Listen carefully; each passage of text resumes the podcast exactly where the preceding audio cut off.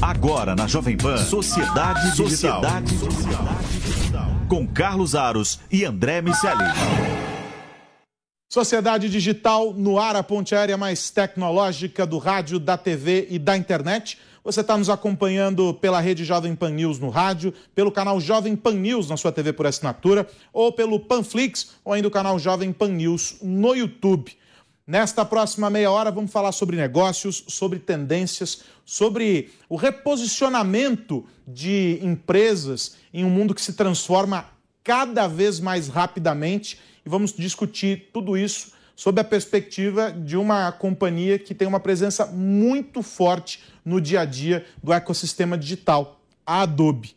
Mas antes de apresentar o nosso convidado de hoje, quero cumprimentar o meu parceiro nesta hoje ponte aérea André Miceli. Tudo bem, meu velho? Tudo bem, Carlos Aros. Sabe, eu estava contando aqui no, no YouTube o que a gente fez de ponte aérea de verdade nos últimos programas. A gente está equilibrando esse negócio, meu amigo. O que, que diz o Data Miceli? Estamos mais para ponte aérea ou estamos mais para o presencial? Data Miceli diz que a gente saiu de 100% ponte aérea para 60, 65, Carlos Aros. Olha só, estamos melhorando essa média, né? A, a conversa é, fica, é fica mais, mais rica. E aí, claro, a gente já tem que estender o convite para o nosso, pro nosso convidado aqui de hoje, para que na próxima versão em que não for uma ponte aérea, você no Rio, eu em São Paulo, ele também esteja aqui no estúdio com a gente, porque tem, tem sempre um, um, um valor maior o cafezinho depois da gravação e o que a gente continua no papo depois que termina a gravação do programa. Deixa eu apresentar o Douglas Montalvão, ele que é diretor da Adobe no segmento Enterprise aqui para América Latina. Douglas, obrigado por estar aqui com a gente no Sociedade Digital. Muito bom recebê-lo, mesmo no formato digital, e aí vale dizer que estamos já nos habituando cada vez mais para o híbrido, né? Esse é um tópico bom, inclusive, para nossa conversa, como isso muda os negócios e, aquilo que vocês fazem aí na, na Adobe, né? Exatamente. Obrigado vocês pelo convite, Aros. Obrigado, Miceli.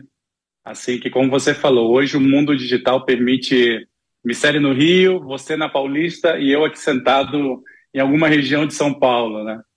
Não, e é, e é, interessante isso, porque a gente viveu um processo uh, que foi assustador, a gente não pode negar isso de início, ninguém sabia muito bem uh, como as coisas caminhariam, mas todo mundo encontrou na tecnologia, em alguma manifestação tecnológica, seja o hardware, seja o software, seja uma solução que a gente nem sabia que existia, que foi provisionada para aquele momento ali de desespero, encontrou um apoio e uma maneira de continuar, de garantir a continuidade uh, não só dos negócios, mas das nossas vidas de maneira geral. Né? As festas de aniversário uh, por meio de uh, plataforma de videoconferência, enfim, foram os, os mais diversos exemplos que a gente foi encontrando pelo caminho. Isso é, gerou para as empresas um desafio importante do ponto de vista também de organização. Como é que as empresas se reorganizam para, também remotamente, atenderem demandas digitais que cresciam? Vocês já estavam atendendo essas demandas, já estavam apontando uhum. para a tendência, seja no e-commerce, seja, enfim, no, em vários segmentos, vocês já estavam olhando para esse futuro, mas veio numa enxurrada, veio uma avalanche de uma, de uma vez só. Como é que foi tá. para vocês não só observar a confirmação de tendências para as quais vocês já estavam atentos, mas responder de maneira ágil a, a uma escalada e um crescimento absurdo da demanda. O digital ele cresceu vivamente durante esse período. Como é que foi todo esse processo? Queria que você descrevesse para nós. Com certeza, já são dois anos atrás, né? Parece que foi no século passado. Eu sempre falo que agora a volta para o presencial, para o modelo híbrido, parece que está sendo mais difícil a reação e a agilidade que você comentou, como a gente conseguiu reagir lá no início da pandemia. Mas a gente acelerou, voltando a dois anos atrás, mais agora, né? A gente acelerou vários anos em alguns meses. Eu lembro que a gente estava em conversas com clientes de diferentes países da América Latina, com diferentes níveis de maturidade, onde você falava de planos há três anos, há quatro anos começou a pandemia, esses três anos, os clientes, né, quando ligavam para a gente, como eu faço agora esses três anos virarem três meses ou, ou semanas? A gente deixou de falar de anos para falar de semanas. E, e, finalmente, a Adobe estava muito preparada, é o nosso core, ajudar outras empresas a, a se digitalizarem, né, serem mais digital e serem mais. É, entregar essas experiências personalizadas nos canais digitais. Então, para a gente foi natural, a gente teve que se adaptar de uma forma muito mais como a gente né, ajudava os nossos clientes, muito mais que a Adobe em si. Né? Mas a gente teve que, como eu comentei, executar vários anos de estratégias em algumas semanas. Douglas, quando a gente pensa na, na Adobe, é, eu imagino que vocês é, tenham um, um, desafio, porque tem uma associação direta com PDF Photoshop. Esse é o, é. o que vem na cabeça de muita gente quando a gente fala de uma companhia é, gigantesca como é a Adobe. O que a, a, muita gente do mercado ainda não sabe é que vocês mudaram não só o modelo de negócios, construindo um, uma das reviravoltas nesse processo de monetização mais importantes dos últimos tempos, se não há mais. Tenho certeza que uhum. nos próximos anos muitos cases vão ser escritos sobre o que o Shantanu Narayan liderou, o CEO da Adobe liderou, nesse processo de olhar o mercado de uma outra forma. E agora vocês desenham um modelo de oferta que está ali baseado em dados, conteúdo e jornada. O, o que significa isso na prática? E o que as empresas, de que forma essas empresas podem se beneficiar desse conjunto de soluções que a Adobe entrega? Legal, Michele. Acho que, como você comentou, uma história de transformação muito interessante, o que a Adobe começou a fazer 10 anos atrás. Obviamente, todo mundo conhece Photoshop, PDF, né? São produtos que, inclusive, é até difícil de falar de concorrentes, né? É, são verbos, como vamos photoshopear alguma coisa. Então, a Adobe líder nesses dois segmentos, no segmento criativo e no segmento de documentos digitais.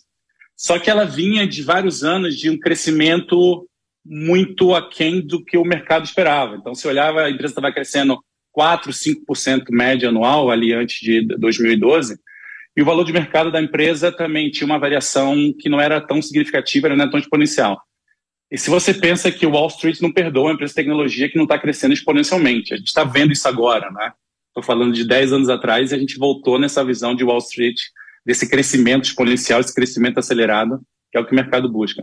Então, Adobe com produtos né, incríveis, é, com uma marca, uma força de marca muito, muito, muito presente, muito sólida, como ela fazia para escalar, para chegar em consumidores e clientes que ela não chegava antes.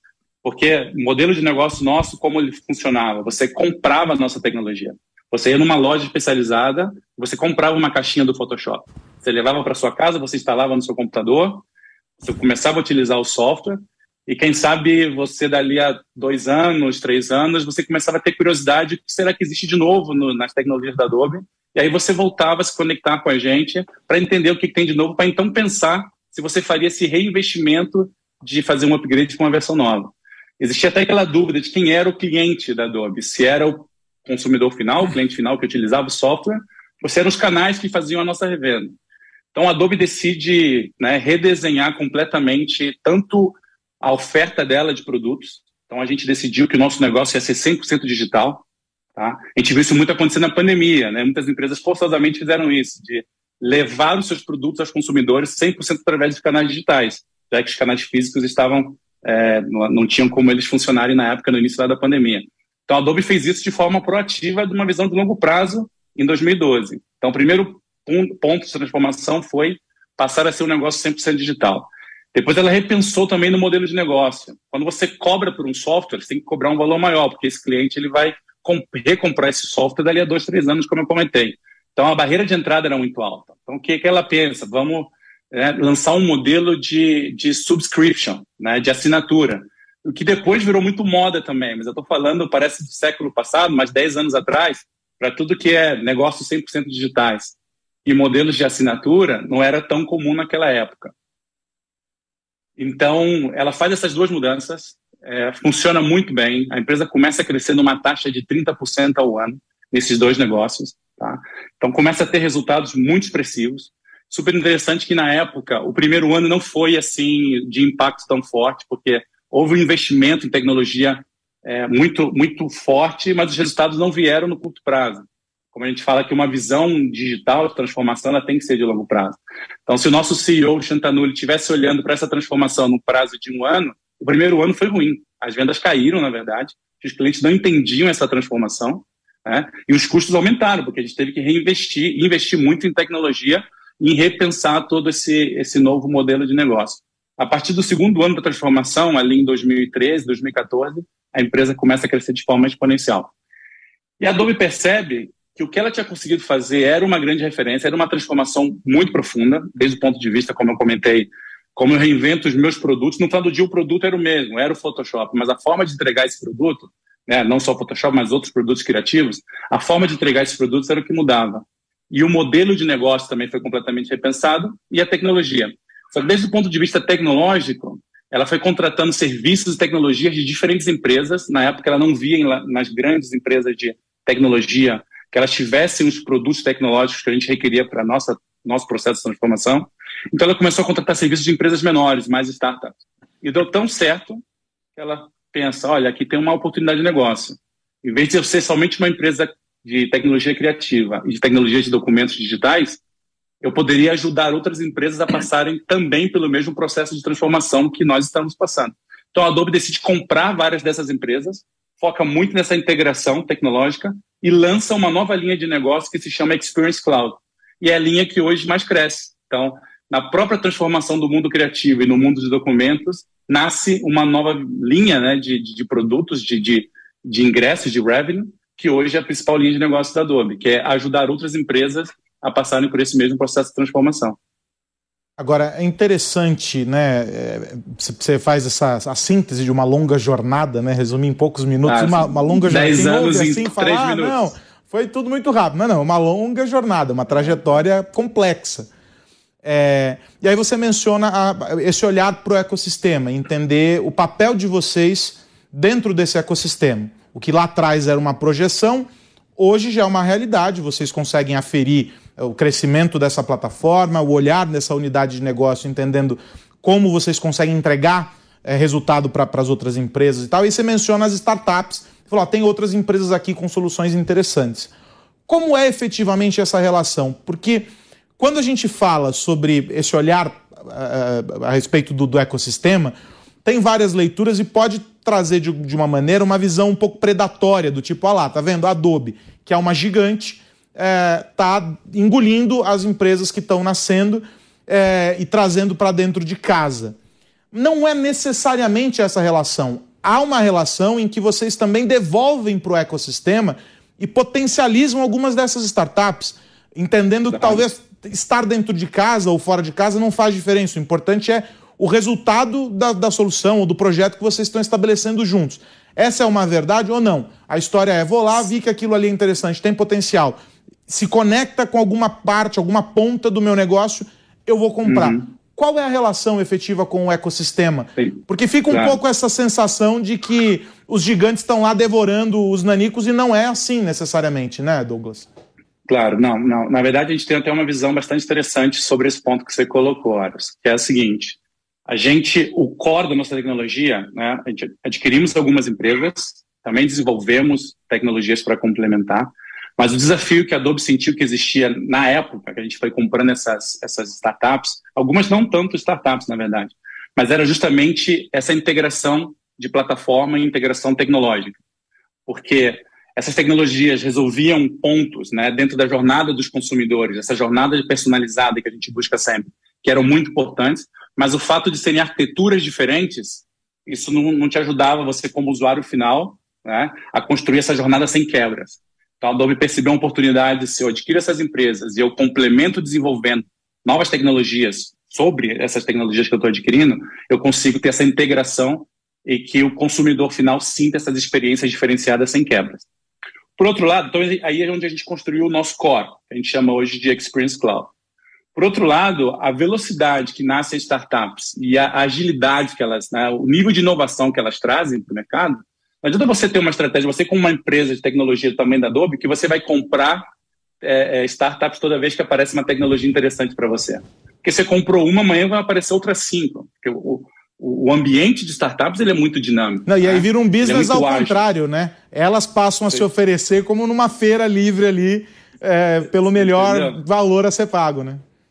Então, o que a Adobe busca hoje? A gente tem esse equilíbrio. A gente tem uma, uma visão de longo prazo de, de aquisição de, de, de startups que complementem a nossa tecnologia, mas, ao mesmo tempo, a gente tem aliança com várias startups que complementam o nosso stack tecnológico. Então, mais que somente sair e comprar, a gente incentiva muito esse, esse desenvolvimento de, de, de inovação a gente traz essas empresas para o nosso ecossistema e a gente apoia essas empresas a terem acesso a mercados que muitas vezes elas não têm, que são empresas menores. Então, a gente tem o que a gente chama de tech partners, né, que são empresas, muitas vezes de nicho, mas que resolvem pontos muito importantes dentro do nosso, do nosso é, stack tecnológico como um todo. Tá? Então, a gente tem esse equilíbrio entre adquirir empresas que têm componentes interessantes para nossa, nossas tecnologias, mas também incentivar e, e, motivar, de certa forma, o desenvolvimento cada vez é, maior de novas startups, de novas tecnologias que complementem o que a gente oferece no mercado. Douglas, quando você fala das ofertas e pensa nessa proposta de valor que a Adobe leva para o mercado, eu fico me perguntando se isso, ou de que forma isso cabe no Brasil. É, a gente sabe que a precificação das empresas americanas é naturalmente feita em dólar, vocês precisam entregar resultados para a matriz e recebem cotas, metas que são é, uhum. desenhadas em dólar, e a gente viu aqui no Brasil é, o real se desvalorizar por diversos motivos, um cenário macroeconômico global bastante confuso. E ali, evidentemente, isso vai trazer um impacto para o nível, o target que vocês vão precisar assumir aqui no Brasil. É, como isso funciona? De que maneira uma, uma empresa brasileira é, pode contratar? Qual, qual o tamanho dessa, de, dessa solução é, no que diz respeito, não a números diretamente, evidentemente, mas é, é, ao tamanho de empresa que o que naturalmente é, se relaciona com a Adobe? Tá. Vou responder essas perguntas em algumas, algumas etapas. A primeira, é, a América Latina para Adobe é um mercado muito estratégico. Então, tem uma visão e, e um pensamento muito de longo prazo. Tá? Então, nós estamos falando de Brasil, mas pensando também em México, Chile, Colômbia, Argentina, é uma visão muito de longo prazo e muito de investimento da Adobe também. A gente sente que é um mercado que é um pouco mais imaduro em termos de adoção tecnológica para questões digitais, mas que tem um potencial de crescimento gigantesco. Porque as pessoas, os consumidores que somos nós, na América Latina, a gente adota a tecnologia muito rápido. Né? Só a gente olhar aí as redes sociais, TikTok quando chegou no Brasil, mesmo o WhatsApp, a taxa de penetração que tem aqui no Brasil, ou até mesmo o Pix. Então, a Adobe tem essa visão. É um mercado muito dinâmico em termos de adoção de tecnologias digitais, mas que ainda está, né, desde o ponto de vista das empresas, talvez com uma maturidade um pouco atrás. Então, a visão é muito de longo prazo e essas questões econômicas a gente tenta, de alguma forma, é, minimizar o efeito delas no nosso, no nosso negócio. Obviamente que a gente tem certas fraquezas econômicas na região, como como um todo, a variação do dólar, que de repente sobe muito ou desce muito, mas a gente tem mecanismos de administrando isso. A segunda parte da resposta, eu diria que a Adobe, o que a gente faz, eu vou agora, se você me permite, Michele Aros, explicar um pouquinho o que a gente faz nesse mundo de Experience Cloud, para dar um pouco mais de contexto. Claro. Mas a gente entende que as nossas tecnologias, elas encaixam em qualquer tipo de empresa que tenha uma visão de longo prazo, de que quer se tra transformar não só no negócio digital, que a gente fala que todos já somos negócios digitais, senão não teríamos sobrevivido à pandemia, mas empresas que entendem que o foco delas tem que ser o negócio digital, mas o negócio de experiências digitais. Porque na nossa visão, né, é, o campo de batalha, como a gente fala das, das, marcas, já não é mais preço ou produto, muitas vezes é commodity. Né? Uma, se a gente pensa, vamos pegar uma indústria de varejo, se você vai nos diferentes varejistas, o preço e o produto que eles têm é muito parecido com o do vizinho. E a, hoje o acesso que a gente tem à informação e a velocidade como a gente compara preço é commodity. Né? Muitas vezes vai ser o mesmo preço e o mesmo produto. Então, como você conquista aquele consumidor? A nossa visão é através da entrega de experiências digitais que sejam personalizadas e que, de alguma forma, criem esse efeito wow nos consumidores. Né? Já não é mais o preço do produto, é, são essas experiências. Então, qual é a nossa visão de como montar uma plataforma de entrega de experiências digitais personalizadas? Tudo começa na capa de dados. A gente entender o comportamento desse consumidor, tanto nos canais né, offline como nos canais digitais. A gente não pode separar, acontece muito ainda que as empresas falam que elas são multicanais. E o cliente sente isso do outro lado, né? Se ele está na página web, é um tipo de experiência e é um tipo de jornada. Se ele vai para o aplicativo, é outra experiência, é outra jornada que não está conectada com a, com, com a web. Sim. Ou se ele liga no call center. Então, assim, não adianta ser somente multicanal, é como ser cross-canal de verdade. E que seja contínuo essa, essa, essa jornada, né? Que o cliente, não, o cliente não tenha experiências quebradas e completamente diferentes. Sempre dou o exemplo da, da, da Netflix, que faz isso muito bem você começa a assistir uma série na televisão da sala, você dá um pause, você desliga a televisão, você vai para o quarto e você continua a mesma série, né, do mesmo lugar onde você parou. Então, isso é você ser multicanal. Né? Então, o primeiro passo é você conseguir capturar todos esses dados, todos esses canais, tanto canais é, online como canais offline. Você criar essa visão única, que o Douglas é o Douglas, dependente do canal onde ele está. E aqui eu vou contar uma, uma, uma história que eu vivi há pouco tempo. Eu cheguei agora no Brasil de estar vários anos fora, e tentei contratar um serviço de internet para minha casa. Então, eu entrei numa página web de uma empresa de internet, que eu não vou falar qual, obviamente, mas fui lá e preenchi todo o cadastro, né? Fiz todo o processo que estava lá na página, botei dados, CPF, onde eu morava, eles né, mediram a elegibilidade, você sim é elegível, a área que você vive tem os nossos serviços, está disponível, preço, coloquei os dados do meu banco, todas as informações. Né, finalizei o processo, de repente, três minutos depois, recebi um e-mail dizendo ocorreu um erro, a área que você vive não tem o serviço disponível. Falei que estranho. Aí liguei para a pessoa que estava alugando a casa para gente, ele falou, não, o serviço de internet que eu uso hoje é dessa empresa. Aí eu voltei na página, mas aí eu já não fui mais na, na, na no, no, no, link da página mesmo, mas entrei no chat que me levou para o WhatsApp. Aí eu comecei no WhatsApp, olha, eu fiz todo o processo lá na página web de vocês, e me disseram primeiro que não tinha disponibilidade, mas eu parece que sim tem, porque a pessoa que mora aqui na casa hoje, né, que está me alugando a casa, ele fala que ele tem um serviço com vocês. Aí a pessoa fala, qual o seu CPF? Eu dou meu CPF. Qual o seu nome? Eu já começo, olha, mas, cadê meu nome? Mas tudo bem, meu nome é Douglas.